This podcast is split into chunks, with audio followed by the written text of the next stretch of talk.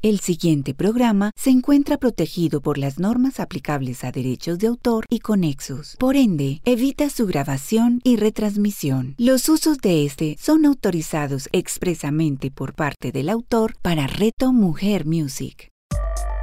Una tacita y media de caos con Juan Álvarez. A continuación, en Reto Mujer Music. Es sábado y es hora de una tacita y media de caos con Juan Álvarez. Un espacio donde hablamos sobre los misterios del caos y su importancia en nuestras vidas. Y cuando hablo del caos me refiero a el caos en, de la manera más amplia de la, que, de la que podemos hablar. En realidad el caos, eh, pues el caos solo existe en nuestra cabeza ya que cada vez que no entendemos las reglas o las reglas cambian lo suficiente para sentir que no las dominamos, pues sentimos que nuestra vida es caótica. Y de eso hablamos en este programa. Hemos abordado el caos desde muchas, muchos ángulos. Eh, si tienes curiosidad, no se te olvide que nos encuentras en Anchor o en Spotify todos los capítulos de la primera y segunda temporada. Además, si tienes curiosidad por quién te habla cada sábado, pues visita mis redes sociales. Me encuentras como THE Juan Álvarez en Instagram, YouTube, Medium, Facebook, Twitter, en LinkedIn, si tienes curiosidad por eh, yo con qué trabajo. Y como les decía antes, en Spotify y en Anchor encontrarán todos los capítulos de la primera temporada y la mayoría de los capítulos de la segunda. Em, Hoy quiero hablar de algo un poco extraño, pero que también nos sumerge en un caos mental todo el tiempo. Em, hace unos días fue mi cumpleaños número 45. Y cumplí 45 años, pues la mayoría de la gente eh, se imagina que llegar a los 40 y cumplir 45 pues uno se siente viejo y en realidad no, me siento bastante bien. Hace poco empecé otra vez a hacer deporte, ya estoy corriendo 7 kilómetros al día. Em, digamos, me siento todavía bastante bonito, bastante ágil, bastante juvenil, así que digamos que esa parte de la viejera eh, no, eh, no se me contagió tanto como la gente se imagina. Cuando yo digo que tengo 45 años, la mayoría de las personas no me cree. Em, pero eso te da una perspectiva, eh, llevar cuatro décadas y media en este planeta te da una perspectiva un poco diferente a la que puedes tener cuando tienes 20 y esto pues es obvio, el tiempo em, pues nos va dando un conocimiento simplemente por estar vivos. Eh, ustedes saben que he hablado varias veces acerca de que el tiempo en realidad tiene eh, cuatro expresiones diferentes que nosotros como humanos percibimos diferente. Eh, tenemos a Cronos, que es eh, el que más conocemos, el que generalmente tratamos de medir con los relojes y que nos da conocimiento simplemente por estar ahí. Por ejemplo, si te dedicaras a no hacer nada, al final de tu vida tendrías una maestría en no hacer nada, serías la persona probablemente que más sabría de no hacer nada. Cronos simplemente nos brinda conocimiento y ciertas habilidades solamente por estar presentes. Después está Telos, que es ese tiempo de la angustia, el tiempo que nos tortura, el tiempo que incluso nos enferma, em, que es cuando sentimos que el tiempo se dilata. Por ejemplo, si quedaste con tu pareja o con un amigo de, de encontrarte en algún lugar, tú llegas a las 2 de la tarde, la persona no llegó, Em, tú caminas de lado a lado, miras, estás tratando de ver si, si eres capaz de reconocer a la persona a la distancia, porque de pronto ya viene en camino. Eh, tú sientes que ha pasado una gran cantidad de tiempo, miras tu reloj y solamente ha pasado menos de un minuto. Ese es telos. Y, el telos, por ejemplo, se puede asociar con fibromialgias y, con depresiones. Es como si, eh, si por un trauma algo de nuestra alma se anclara un momento en el tiempo, eh, el tiempo siguiera y empezara como a reventar esas cuerdas que nosotros seguimos tratando de mantener atadas a ese punto fijo. Después tenemos el kairos. El kairos se habla mucho en la Biblia. Eh, se dice que es el tiempo de Dios, el tiempo de los logros. Y es un tiempo que no es lineal, que esto digamos que es bastante importante. Es un, es un tiempo que es como esa piedrita que uno tira así de lado sobre un lago y que salta como un sapito. Em, y que generalmente cuando estamos en, presencia de Kairos o, habitamos Kairos, eh, pues sentimos que algo grande se cierra detrás de nosotros, que hemos cerrado eh, una etapa en nuestra vida. Por ejemplo, sucede cuando nos graduamos o cuando alcanzamos eh, un trabajo porque hemos luchado mucho o cuando conquistamos a, una pareja que de verdad nos gusta y que, que, ha tomado tiempo de que de pronto reconozca el sentimiento que uno tiene y que esa persona también reconozca la importancia de uno en su vida. Y entonces ese es el kairos, el tiempo del logro. Y después está el último, que es, el, es mi favorito porque la gente lo, lo, confunde con muchas cosas, que es el ainos. El ainos es el tiempo de estar presentes, es el tiempo cuando de verdad brillamos em, con nuestra pasión, cuando conectamos con algo que nos apasiona suficientemente para captar toda nuestra atención. Mucha gente piensa que es en el momento en el que estamos, digamos, en, la presencia de algo divino y, tenemos una conexión absoluta con el universo. En realidad, eh, leyendo estudios sobre lo que pasa en nuestra cabeza cuando, cuando sentimos que la Inos Em, que, habitamos, él y nos, es totalmente lo contrario, es estamos tan ocupados con una tarea que nos gusta que utilizamos todo el ancho de banda que tiene nuestro organismo para una sola tarea. Y por eso hasta se nos olvida ir al baño, comer, se nos olvida un montón de cosas, se, pasa el tiempo em, de una manera que no explicamos cómo ha pasado tiempo uno solo haciendo una, una sola tarea y en ese momento en que estamos concentrados, pues somos capaces de verdad de desconectarnos de una manera total del universo y concentrarnos en el tiempo presente. Ahora, todos estos tiempos, eh, todas estas formas de percepción del tiempo son importantes. Eh, cada una a su manera, de, digamos, tienen una función en nuestro organismo, pero de eso no vamos a hablar. Hoy solo les quería hablar un poco acerca de tener 45 años hace que Cronos, que el tiempo eh, que pasa como un río y que te va dando conocimiento simplemente como por capas geológicas, te da una visión del mundo un poco diferente. Ahora, en mi cumpleaños 45, pues tuvimos la oportunidad de, darnos unos gusticos, comer en varios lugares. Y en los diferentes lugares pues habían diferentes personas de diferentes estratos, de diferentes lugares, con diferentes opiniones del mundo.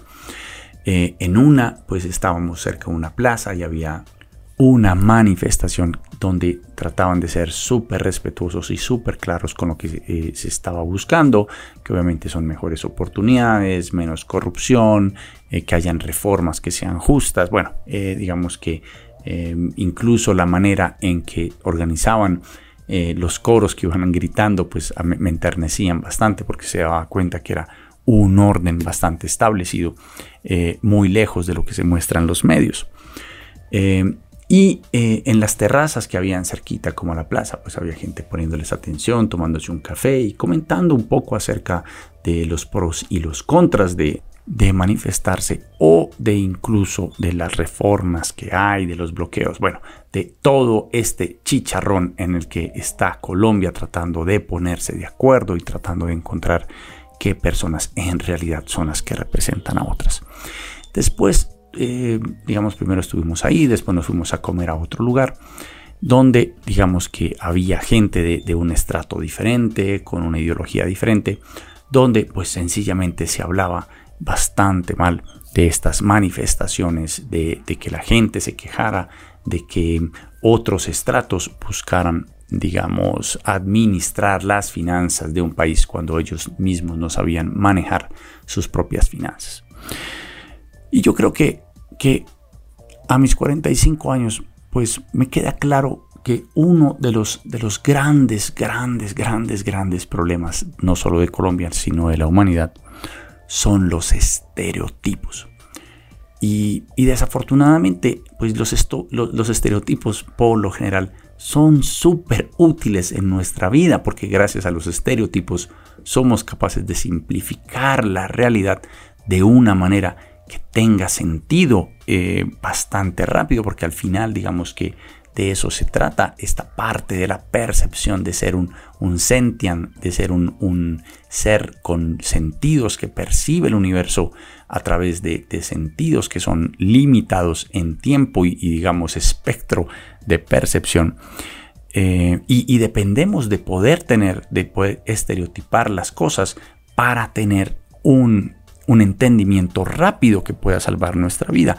El asunto es que nuestro organismo, eh, que es bastante sabio, pero también bastante perezoso, también utiliza esos estereotipos para hacer juicios que en nuestra sociedad no son tan, eh, digamos, eh, tan acertados, ¿cierto? Y aquí me gustaría partir de una tesis bastante importante y es todos los seres humanos, sin importar cultura, religión, estrato, condición social, todos deseamos lo mismo, ser felices, ser prósperos y ser reconocidos como personas valiosas para nuestra comunidad. Lo quiero solamente repetir para que nos quede claro por si alguno de ustedes estaba en este momento en el baño. Todos los seres humanos, sin importar nuestro, nuestro origen, nuestra raza, nuestra religión, nuestro estatus social, deseamos lo mismo, deseamos ser felices, ser prósperos y ser reconocidos como miembros importantes de nuestra comunidad. Ahora, eso no siempre sucede, ¿cierto? Y, digamos que esa diferencia eh, o esa falta de, sentirnos felices, de sentirnos prósperos o sentirnos reconocidos, pues puede tener muchísimos orígenes. No quiero entrar en polémicas hoy acerca de eso, pero eh, yo creo que, es importante saber que estos, los estereotipos que hemos creado se basan también acerca de esto, porque hay gente que no se siente feliz, porque hay gente que no se siente próspera, porque hay gente que no se siente reconocida como personas importantes. Yo recuerdo hace, hace unos meses em, que estaba, estaba poniéndole cuidado a las elecciones en, en Ecuador.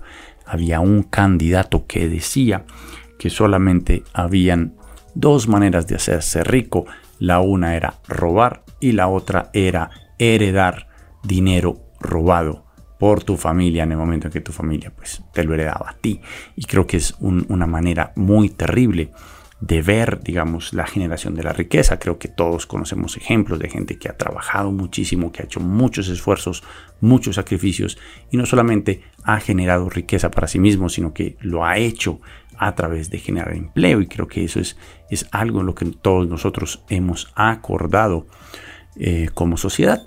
Pero también existe el otro prejuicio y es que la gente no es feliz, no es próspera o no tiene reconocimiento social porque son perezosos, porque no aprovechan las oportunidades. Bueno, hay un montón de prejuicios que también tenemos de lado y lado, desde la gente, digamos, que, puede sentirse o que puede ser más próspera que otra, y la gente que no es próspera, digamos que aquí no hay manera de decir, eh, estos prejuicios son más dañinos que, lo otro, que, el otro, sencillamente son prejuicios que son em, de una manera igualmente perjudiciales, porque lo que está haciendo es simplemente polarizarnos de una manera que hace que nosotros ya no queramos hablar. Porque si yo automáticamente pienso que una persona que tiene más que yo es un ladrón, y si yo pienso que una persona que tiene menos que yo es porque es perezoso o porque desperdicia las oportunidades, pues sencillamente ¿quién quería sentarse a hablar en esa mesa? Si yo ya sé que cuando me siento a hablar contigo tú piensas eso de mí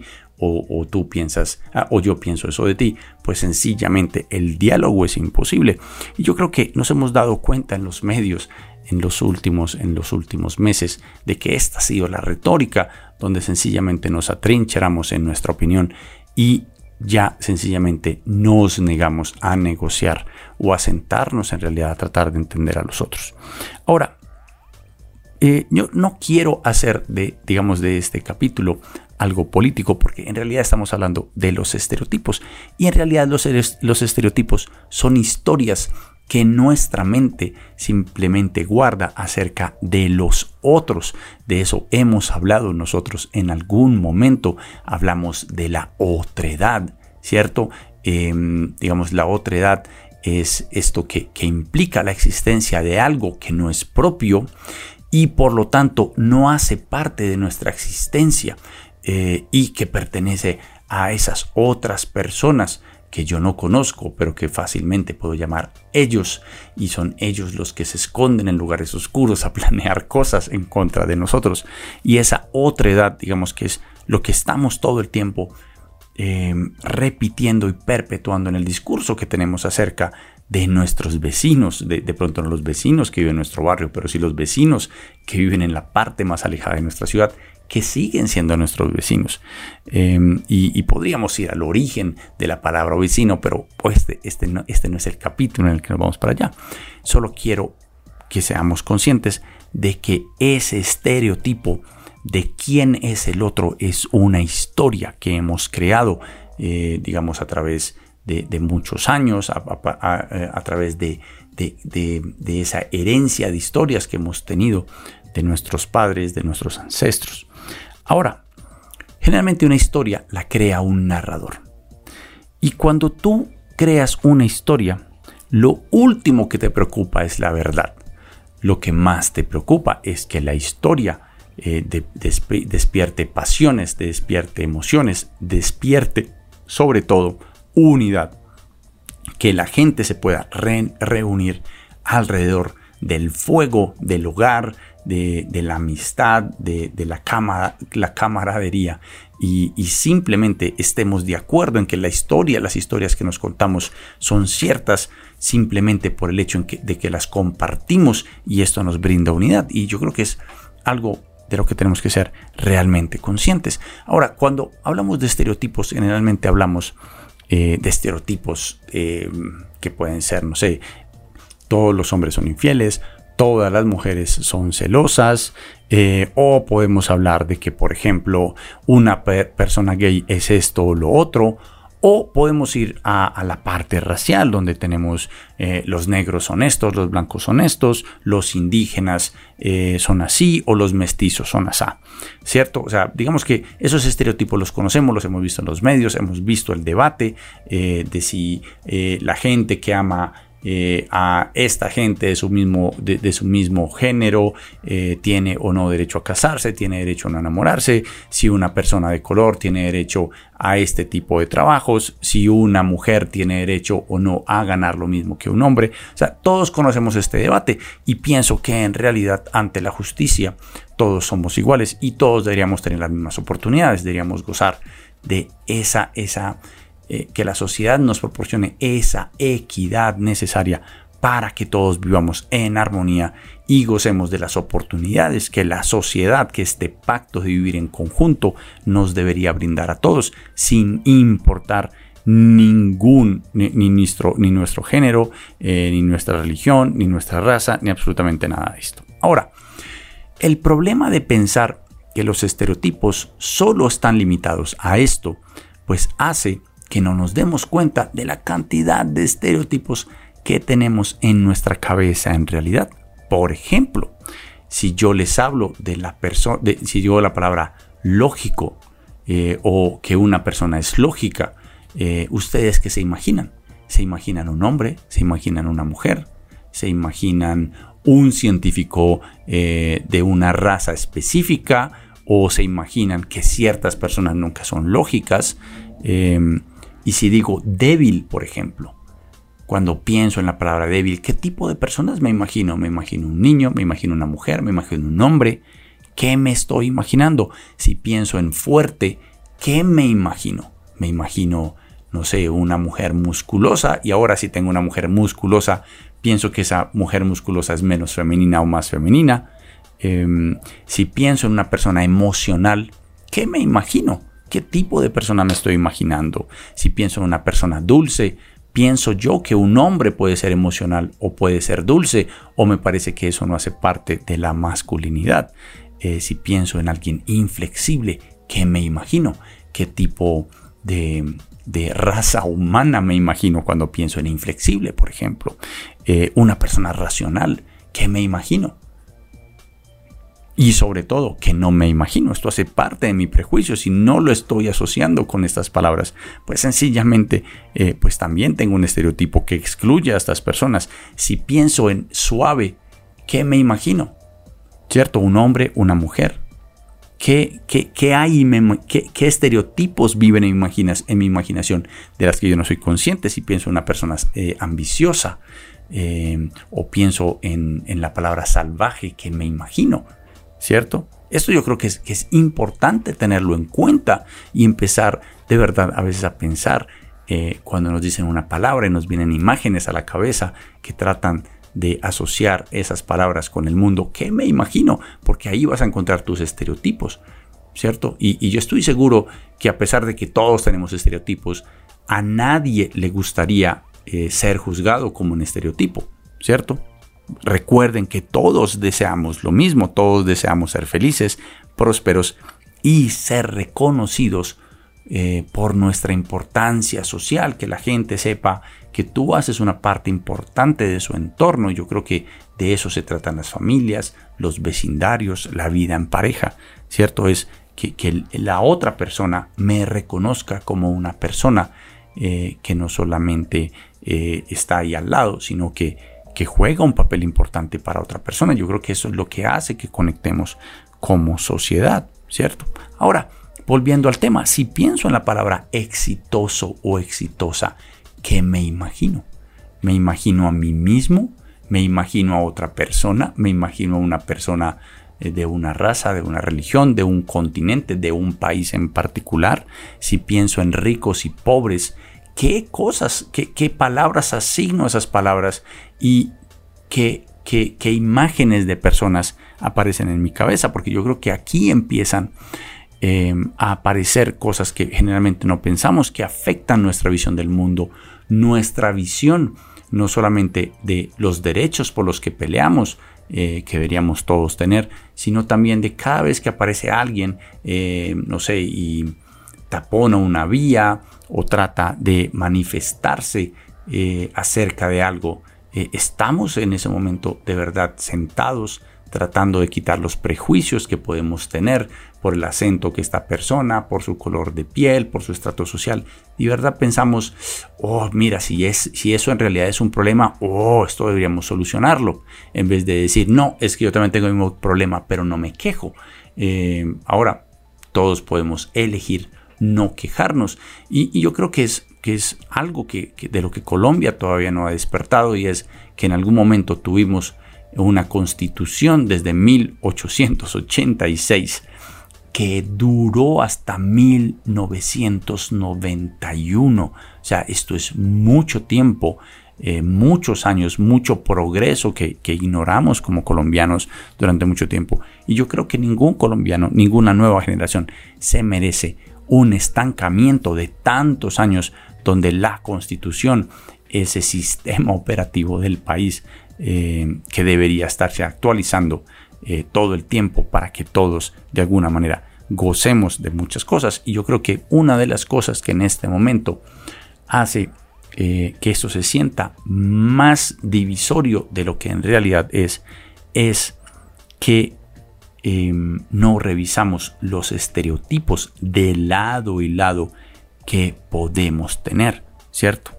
Por ejemplo, si vamos a, otro tipo de palabras, por ejemplo, si hablamos de la, de la libertad, entonces digamos que la libertad se puede ver de todas maneras, pero generalmente hablamos de nuestra libertad por encima de la libertad de otro.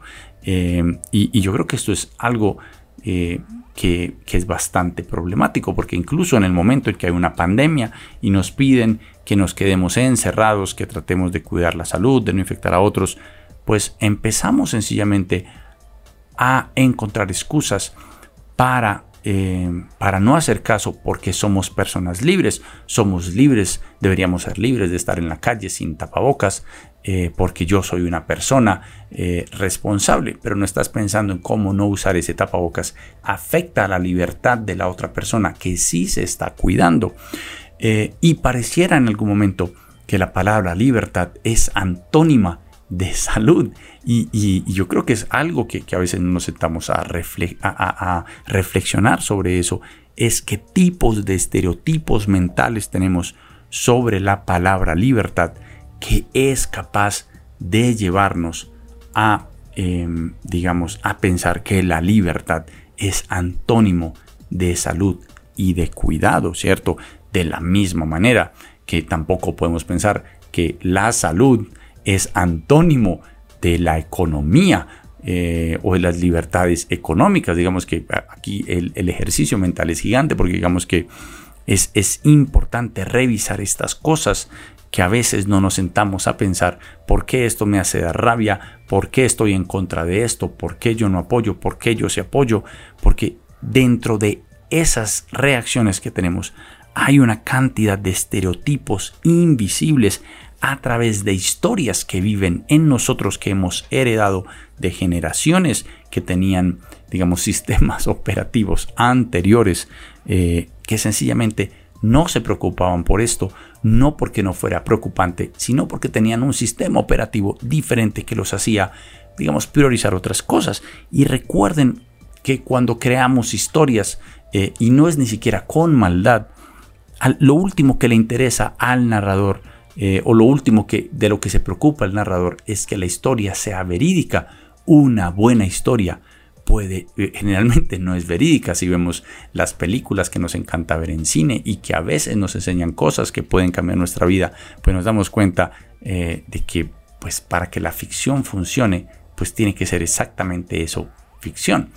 Y la ficción convive en nosotros eh, o vive en nosotros a través de esas historias que alguna vez heredamos y que nosotros seguimos dándole mucha, mucha, mucha vida.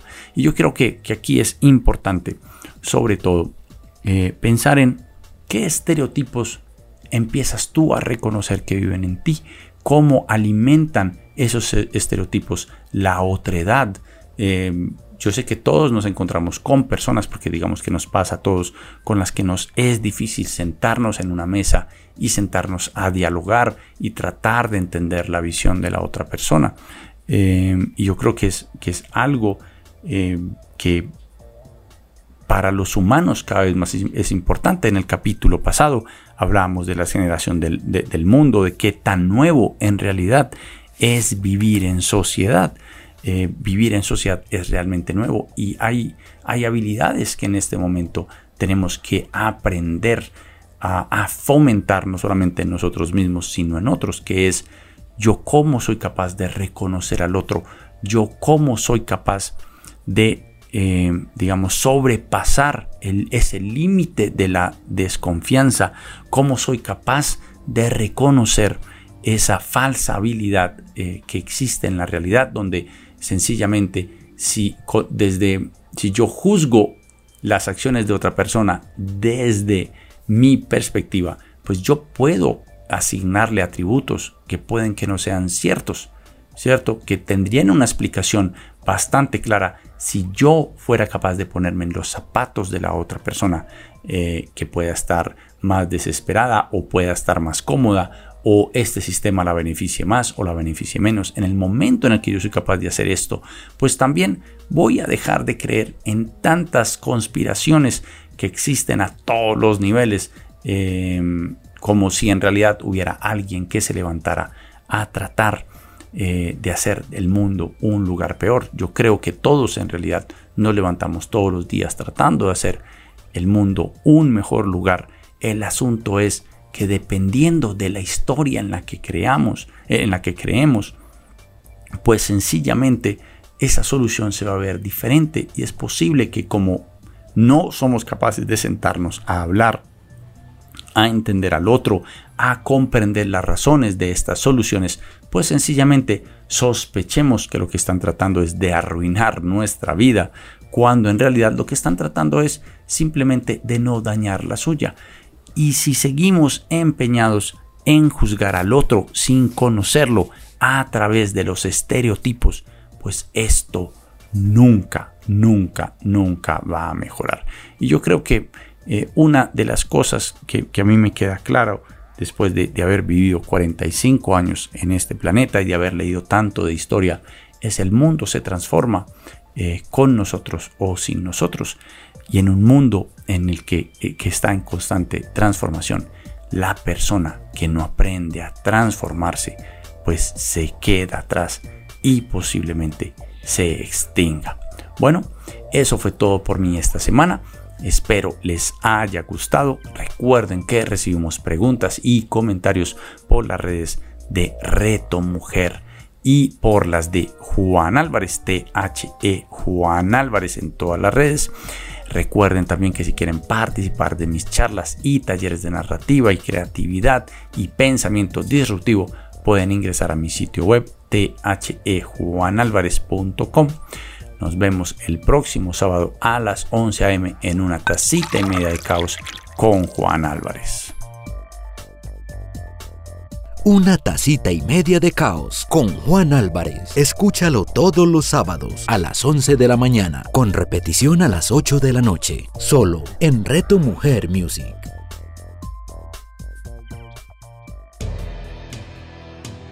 ¿Sabías que la aromaterapia existe desde hace más de 2000 años?